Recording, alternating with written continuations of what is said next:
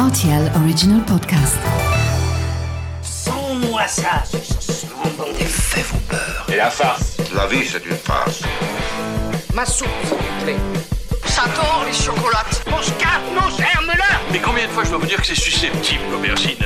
Tous les produits sont là, alors je vais commencer. Salut, c'est Mathieu Lopez. Bienvenue dans ma cuisine. Certains profitent de l'été pour la manger midi et soir car elle attaque les mauvaises graisses et elle est riche en vitamine C. Voici la recette du carpaccio de tomates. Pour réaliser ce plat pour 4 personnes, vous aurez besoin de 4 tomates bien mûres et fermes, une dizaine de feuilles de basilic, quelques copeaux de parmesan, 3 cuillères à soupe de vinaigre balsamique, 5 cuillères à soupe d'huile d'olive, du sel et du poivre.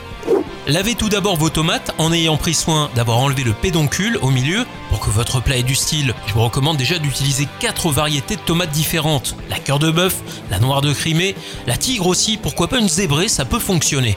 Vous pourrez ensuite les couper en fines rondelles, les disposer dans un grand plat en les chevauchant légèrement. Pour préparer la vinaigrette, vous mélangez le sel et le vinaigre de manière à le faire fondre, puis vous ajoutez une goutte de citron si le cœur vous en dit. Enfin, vous rajoutez l'huile d'olive en fouettant énergiquement sans oublier de donner quelques tours de moulin à poivre. Lorsque la préparation est terminée, vous recouvrez les tomates avec la vinaigrette et vous émincez 6 feuilles de basilic que vous éparpillez sur le dessus.